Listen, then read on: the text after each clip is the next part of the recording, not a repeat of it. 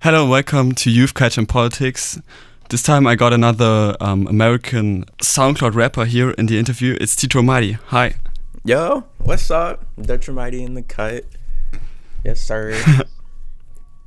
So uh, tell us something about yourself. Can you introduce yourself at first?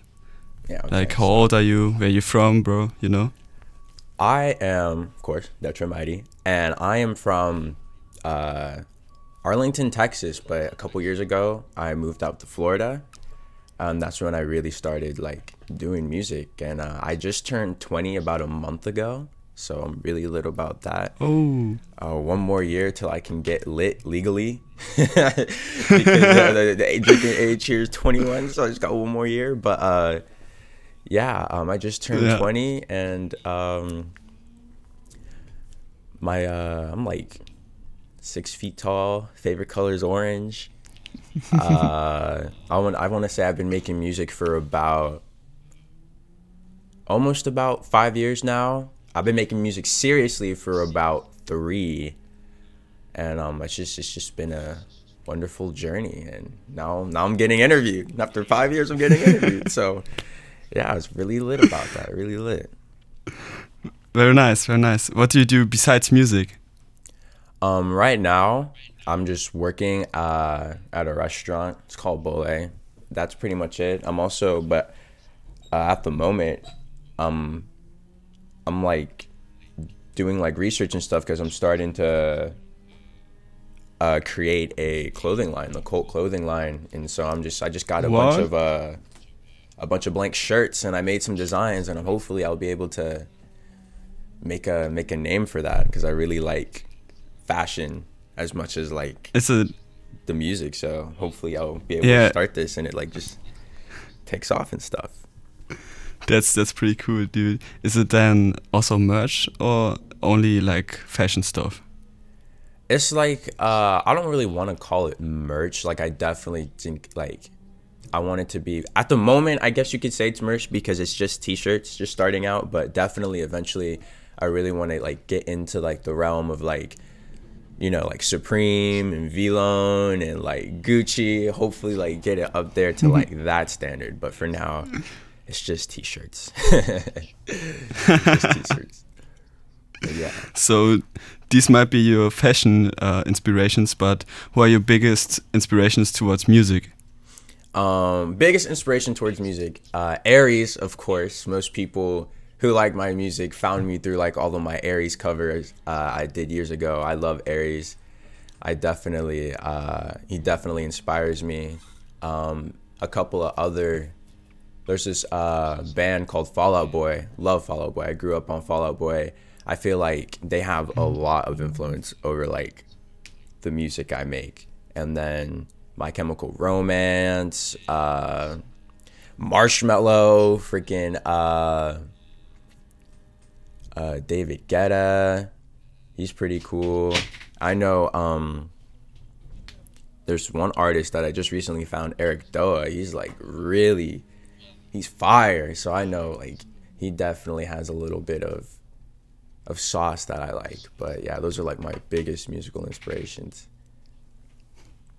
Okay, okay, nice. I also saw you got on your up on your YouTube channel some type of beats from I think it was Juice WRLD or Trippie Redd or some or Lil Uzi Vert. I saw a lot of Lil Uzi Vert type of beats. Oh yeah, when I first started off, I started just making beats and I just put it on my YouTube. Um, definitely, like I love uh, Uzi Vert and Juice WRLD and X. They were like, Rest in peace. Yeah, rest in peace X, rest in peace Juice WRLD, man. That, that broke my heart so much. But uh, before I started like making my own music, I definitely just did tight beats and I would put it on YouTube. And I know there's one beat on my YouTube channel that has like 10,000 views on it. And it's a beat I made in like 2017 and it's so bad, but it's my most viewed video on my channel. I'm just like, why do y'all like this? I don't understand. But uh, I definitely started with like, because before before I moved to Florida, I didn't know who any of these people were. Like I mostly just listened to like punk pop, punk pop, pop punk rock and like electronic music. So whenever I moved to Florida everybody was like, "Oh, Uzi this, Uzi that, Lil Yachty da da da da da da." I haven't heard of any of these people. and eventually, I just started making those type of beats, and then now here I am, a rapper. Dude, did you see the Uzi Vert just like put a diamond on his head? Yeah, I don't know why he did that. That that was that was, that was kind of random. no, literally, and it's the fact that he's been paying for that diamond since like 2017. It's just like like do what you want, like to each his own, but at the same time, it's kind of just like I don't know, man. I just feel like that's a waste of money, high key. okay, okay. he was thinking. Let's get back to you. So, um, what genre would you see yourself in? I think that's a tough one because sometimes you have very sad lyrics or some very pumped up stuff, and the beat is mainly like slow trap. But what what genre do you see yourself in? I have no idea to be honest. Like, um, it's kind of hard just like trying to subject yourself to just one singular genre. Like I made a whole like pop punk, like a complete. It was basically a whole rock like EP or tape a couple months ago. Mm-hmm. But then I also make very like hip hop type songs, but at the same time they're not really like hip hop. Like I'm not like I hear being like, oh, I'm lit, doing drugs, da da da da da. It's more like it's like a mesh of like hip hop and like rap with like pop punk and like indie type deal. Like a, just an amalgamation of all of those things put yeah. together. I guess that's like my genre. Just a mesh of a bunch of different genres. Pretty much. Sure, I felt that. Um, Summer Sounds is probably your most streamed song with about 77k on SoundCloud. Do you have any answer how the song became the most hyped? Uh, I feel like I do. So I released that song in May of 2019, and it was just another song I didn't know was gonna like uh, take off the way it did. But um, I want to say probably about a month later, I went to this open mic in downtown Orlando, and I met this uh, this guy. His name is Vershad, Spaceboy Vershad, and I met him there, and. Like we clicked and we gave each other Instagrams and stuff, and then he started putting it on his story, and he has quite uh, mm-hmm. he has quite the following on his Instagram. So I feel like after he put it, he started like pushing it. That's when it started getting a lot of plays, and then eventually I just see it on everybody's story. Everybody messes with it. Even my own, uh, my personal friends are like, "Yo, this song is really good." So after probably like two or three months of it being released, it was the first song that hit 10k on my SoundCloud, I was like, yo, whoa. And I was really lit about that. And it just kept growing and kept growing. And so like I feel like after that shout out, it kind of just gained a momentum on its own. And then now it's like All right. almost at 100K. It's just like, yo, let's go. yeah, I also like came addicted to your music through this song um, this winter. So I don't know, I just felt some summer vibes coming up in my head through the song. Thanks a lot for this lit song, bro. I think we should uh, listen to it right now. Oh, bet. Say less.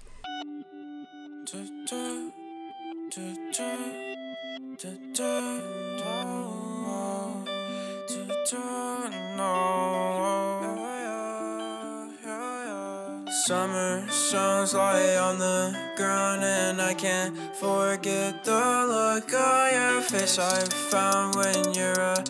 Heartbeats too loud, but I know we're fine. Summer suns lie on the ground and I can't forget the look on your face I found when you're around.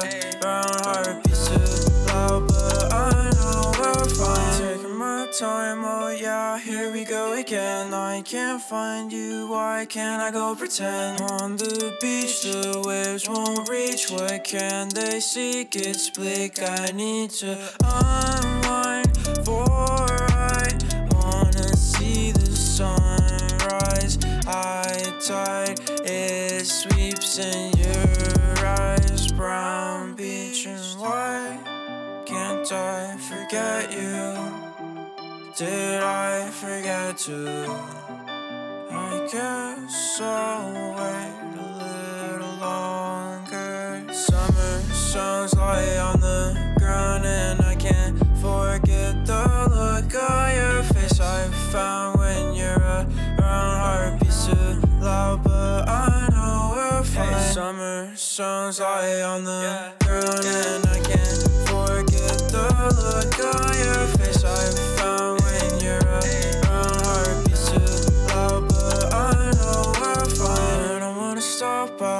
I'll like a sinking boat. I don't wanna go now home where I'm all alone. And I kinda get by the sea, but don't follow me. Will they let me be? We'll see. They might hollow me. Okay, no, okay. We can let them float away. I just want us right here where the water's so clear.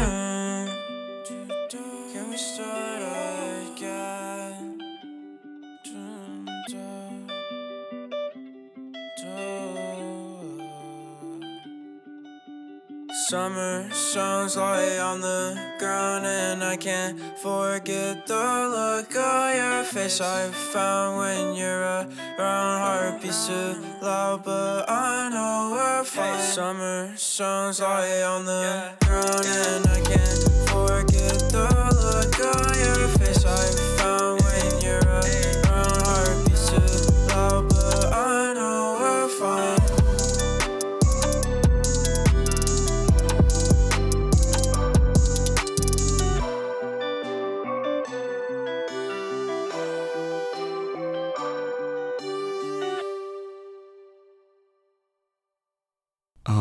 Date is your first song on SoundCloud, but is it the very first song you made? No, absolutely not. Uh, the, Exposed. I got you with that. there's a I have probably like I want to say like probably like 10 more songs before that but they're just really really bad so I just put them all on private like uh there was a moment in like the end of 2017 it was me and some homies and we had made this little group called like Gray Sky Productions and so for like a couple of months we all made these like songs together and they and these songs were very very like uh like mainstream hip hop rap. And it was like, but they were really bad because first of all, shout out to them. like I love them. Like we're cool. I don't really talk to them like that, but um these songs weren't good. Like nobody's verses were good. They were all trash except one. Uh, shout out to Holy Child. Oh, one of my homies. He was the only one that was like spitting hard. Everybody else was just so garbage. And like they were all talking about like killing and whatnot and like i didn't really do that so i was just talking about nothing like i was literally just rhyming words together and like rapping really fast so it like sounded good sonically but it was trash and so i just put all of those songs on private. I don't want nobody to listen to them because ah i just i just, I just don't mess with them like that. But yeah like i think date the reason why date's still on there whenever i made that i made that song with my brother um that was like after i made that song i was like yo i like this like vibe that i was on on this song. Let me keep doing it. And i feel like that was the point when i started taking music seriously and i kind of found like the direction i wanted to take with my music so that was like a very very important uh very important song to me very important so I- yeah. Had to say. So, Date is an homage to your like really motivated start to get music. yeah yeah for sure definitely an homage definitely it's like a Yeah. staple Let's let's uh, stick with some songs of yours. Um, you already released two songs this year. One of these is "Moment." You just uh, it's like about a month ago you released that, and you just told me at the beginning of this interview that you had uh, that you had birthday. So um, did you drop it on your birthday, dude? Uh, no, I actually dropped Moment on Christmas. Uh, Ah, it was, uh, I knew because uh, Prodigy had sent me the beat like, I want to say like a month or two prior. And like, I ended up finishing the song in like a week or two. But, you know, Prodigy wanted to like make some adjustments to the beat and everything. So that was the whole process. So it wasn't ready till about a month later. And then I just decided to drop it on Christmas to as like a present or whatever. Be like, Merry Christmas, y'all. Here's a new song. And then uh, I did a music video for that too, and I think it dropped the same day, the music video. So it was just it was just a really uh, I felt very very Christmassy with that song, and I just wanted to put a lot out there for that song. Ah, all right. And now a week ago you released Mad in the Snow. Yeah. I think it's some kind of other stuff you didn't do before because it has very deep lyrics. Can you tell us something about the song? Yeah, so um this song is mostly talking about like uh like mental health, but more specifically towards like anxiety and like overthinking. And then more recently, throughout maybe the past year or two, I've come to discover that I uh, have a lot more like anxiety and I tend to overthink a lot more than I actually admit to myself that I do. And it becomes like an issue because it's like one of those things. It's like my number one. Uh, uh, is it dismotivator or like unmotivator? Like whenever I get into these types of moods, I don't want to do anything. I just want to like stay in bed and just be sad because it's just like so many things popping up into my head at once. And then I'm 20 now, so like I really want to like move out and stuff, but like just the the thought of the future, it like kind of terrifies me in a mm-hmm. way. So it's almost like discouraging to like want to like progress because there's like that fear of not knowing what's going to happen. And that's what I really wanted to like emphasize in the song. And like as far as like the uh, vocals themselves, I wanted the vocals to like mesh with the beat so it would like surround the listener so they could get like the whole vibe. That whole entire song is like what my mental state was at that time. I made that song like probably like two, three months prior to releasing it. And I had like put a little bit, like a little snippet on like TikTok, and people were like, yo, release it. And so I, I just, I finished the song and then I released it. But yeah, that song basically speaks on how I basically feel with the anxiety. Not necessarily how I deal with it, but just like my vibe and my energy whenever I'm dealing with like the anxiety and the overthinking and whatnot. Ah, okay, that's that's really deep. Um, on the other hand, um, you also made like tutorials on producing and uh, releasing some type of free beats. I, we also spoke about that already, but uh, especially in tutorials, I witnessed a lot of memes. and you also tags, uh, your SoundCloud tags seem kind of fun or random to me. Uh, for example, in Getaway, uh, the tag is "We out," or in "Stay in Heaven," it's "Your." so, uh, can we also find this kind of fun energy in your songs?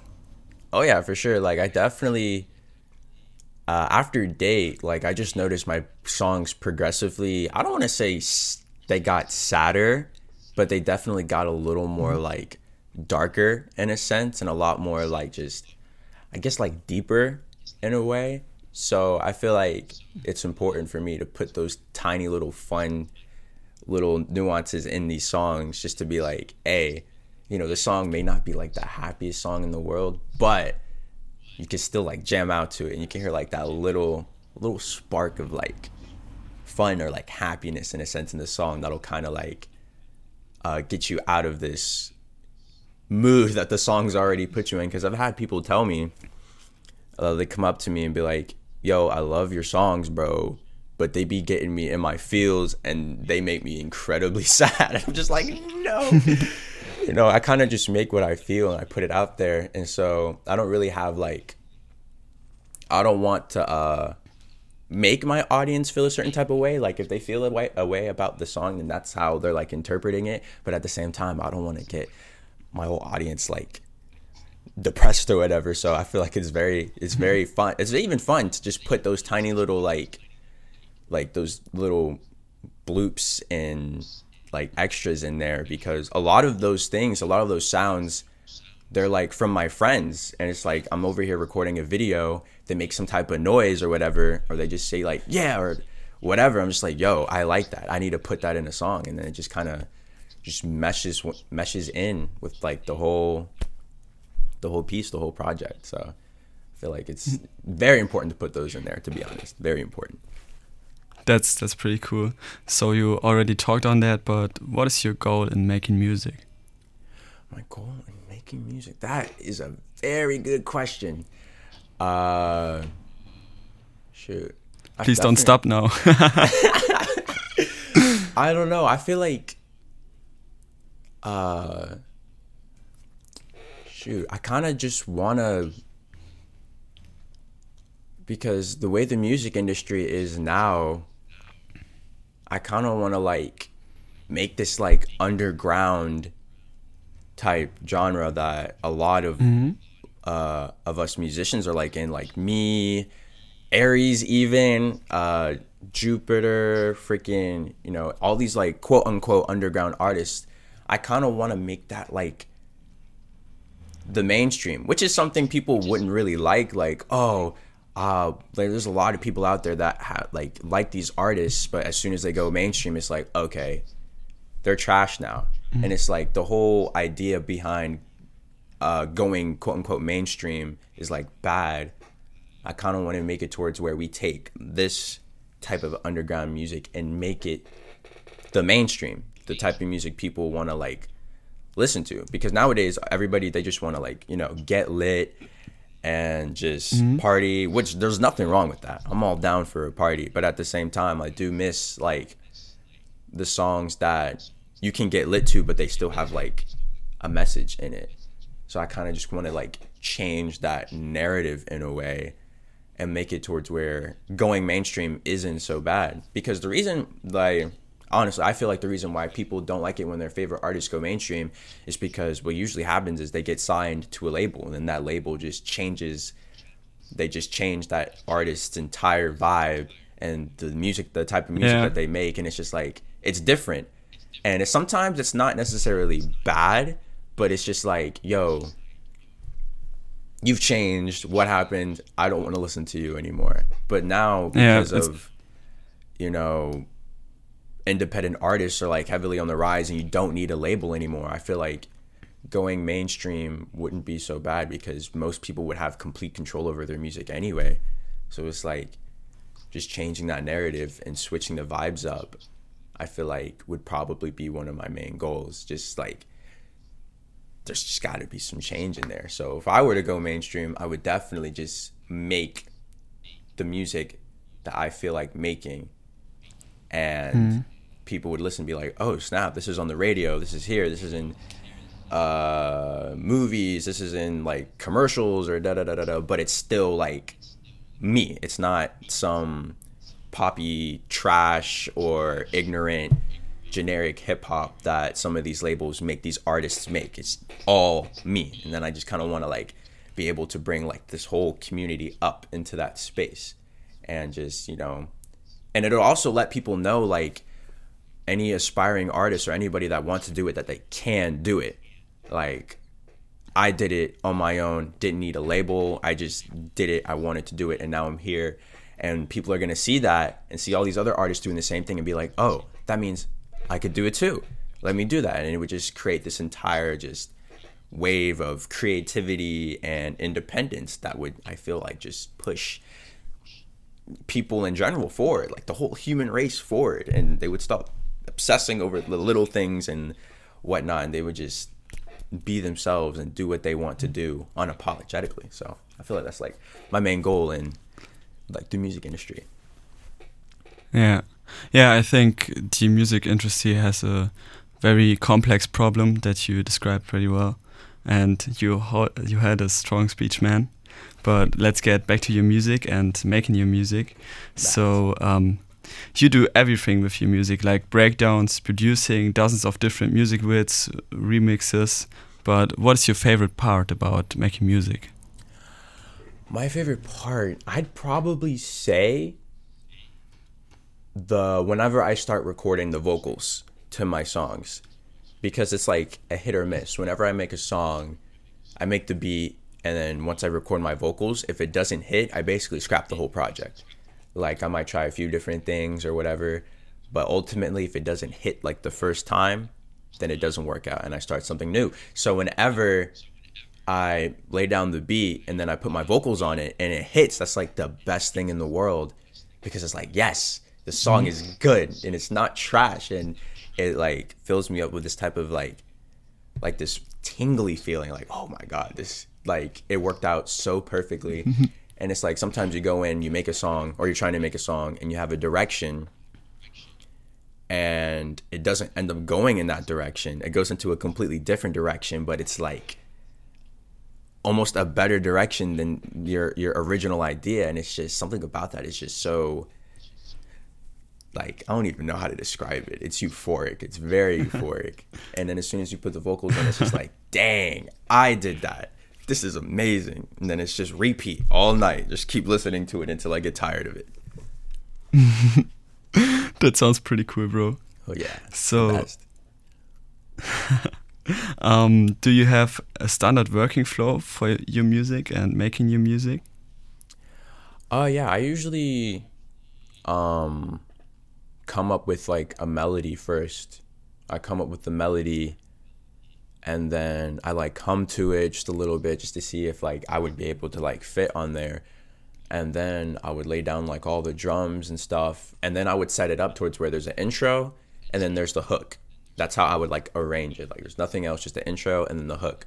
So as soon as like I make the hook and I sing the hook and it sounds good, I'm like, all right, cool. That's when I go and arrange the rest of the beat and arrange the rest of the song and finish writing the song and then boom, that's like it. After that, I listen to it a few times. I'll uh, switch things around if I need to. I'll take lines out, but ultimately, like, I'll probably be able to finish, depending on what I'm trying to do, probably like a day or two. Like, it doesn't take me that long to make some of my songs. Sometimes it, it'll take like a little while, but for the most part, it'll probably take me like a day or two to make the songs. Huh. So you still got a lot of unreleased stuff? I have a lot of unreleased music, so much unreleased music. Like that goes back like years, and it's like it sucks because even uh, my dad would tell me like, "Yo, you need to stop making so many songs," because it's like what ends up happening is I make this song, I'm like, okay, I'm gonna release it, but then I end up making another song that doesn't necessarily sound better, but I just made it, so it kind of like kicks out that other song I had previously set up for release. And so what ends up happening is I have so much music that I end up having to like pick and choose what I want to release and whatnot. And it kind of sucks because it's like I would love to like release all of it, but I don't know. I mean, I know that I could, like, since I can like control everything, I could just put everything out. I could drop, I could drop a song every day if I wanted to. But I just feel like the vibes of some of these songs are just like they're not just ready to be put out yet, or ever. To be honest, they're just they just gotta The society ain't ready yet. society's not ready yet. They just gotta like. There's been a lot of times where I would uh, preview a song on my Instagram, and people would be like, "Yeah, bro, that's lit. Can't wait till you release it." And then I never do. I never release it. That's like the only time they get to hear it. But yeah, a lot of a lot of songs in the vault. Too many songs in the vault. It's crazy. Okay, okay, nice. I'm hyped. I'm hyped. um, you're also doing a lot of stuff produced or co-produced uh, with Prodigy. I have some kind of real friends? And how is it working with another producer on your songs, even though you're a producer yourself? it was very interesting because whenever I first started making music, I didn't want to be on anyone else's beats. Like I wanted to do everything on my own, nobody else. Anytime, uh, for the most part back then, pretty much every time someone hit me up like, "Yo, can you hop on my beat?" I would be like, "No, I'm good. I make my own beats. It's okay." But then it got to a point where it was like, um, I don't know. Prodigy hit me up, and I was gonna. I'm not gonna lie. I was gonna dub him. Like I was gonna be like, "Nah, bro, I'm good." But something was just like something inside my head was just like, you know what? Why not? So he sent me uh, the beat for "Time to Go," which he had on his YouTube channel, and it was that's "Time to Go" and Warzone probably my most airy sounding songs. So whenever "Time to Go" is released, oh my god the amount of like aries copycat that i got was ridiculous.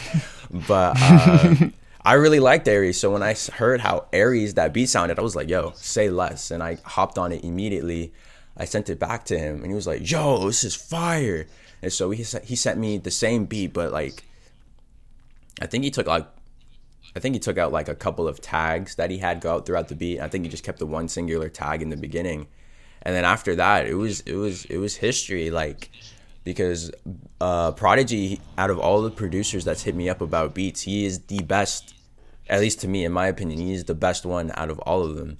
So after that, we just we pretty much just became friends, and we just started working on a lot of music, a lot of music together, and it was it was I know me and him and an artist named uh, Martyr. We made that song Far, and that was like probably the biggest collab I did at the time, and it was just the amount of projects me and Prodigy made was just insane. We I probably have like one or two unreleased songs with his beats that I might put out maybe, but I know like after I uh after Prodigy gave me that beat, I basically looked at like the whole artist game in general. It's like because I used to think it was just a bad thing to not use your own beats and use other people's beats. Like I thought that was like it was irrational, but I was like, why would I use someone else's beat if I can make my own? It almost felt like like cheating or like in a way. But after I made that song with Prodigy, it was just like I basically opened myself up to all these other producers, and it was just like, hey, I would be down to like hop on other producers' beats and stuff. Like that's not a bad thing. Like I'm just it's just making mm-hmm. music. It doesn't doesn't like as long as you're not like stealing and stuff. Like it ultimately doesn't matter how you're making your music, just as long as you like it and it sounds good. So after that, like i've become way more open to using other people's beats.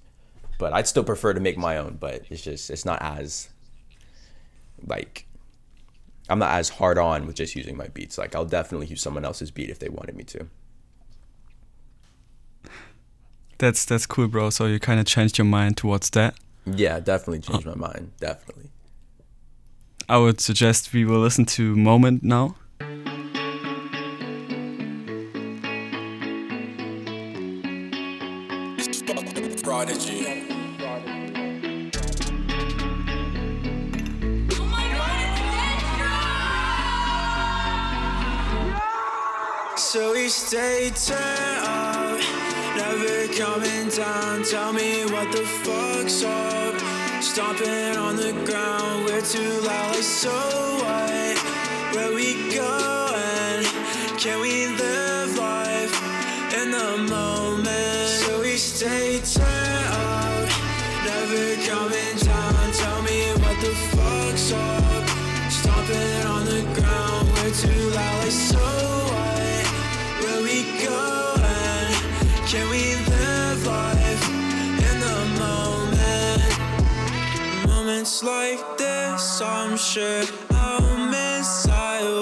Take it for granted. We're up, I can't stand it.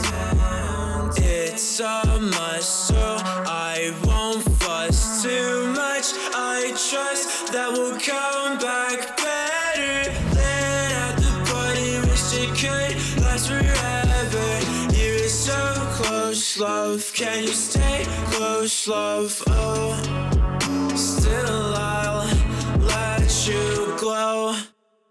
Never coming down, tell me what the fuck's up. Stomping on the ground, we're too loud. Like, so what? Where we going?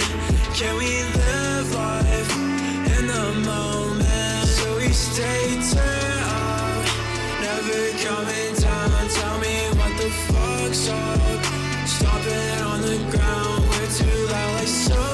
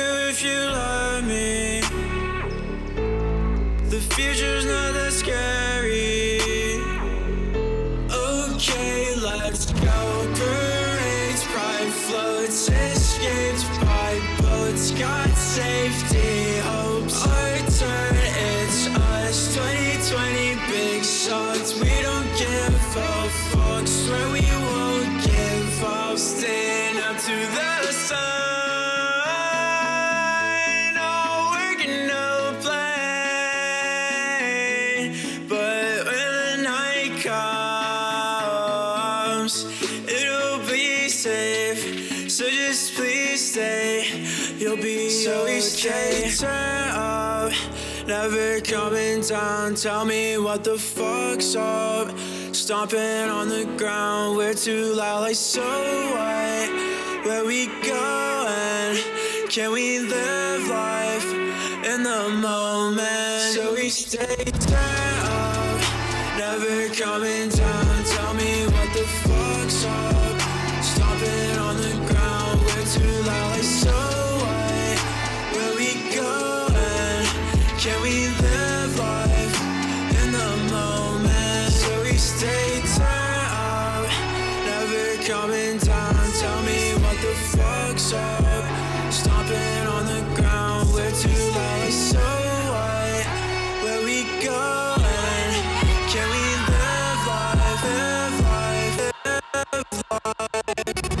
That was Moment by me and the homie Prodigy.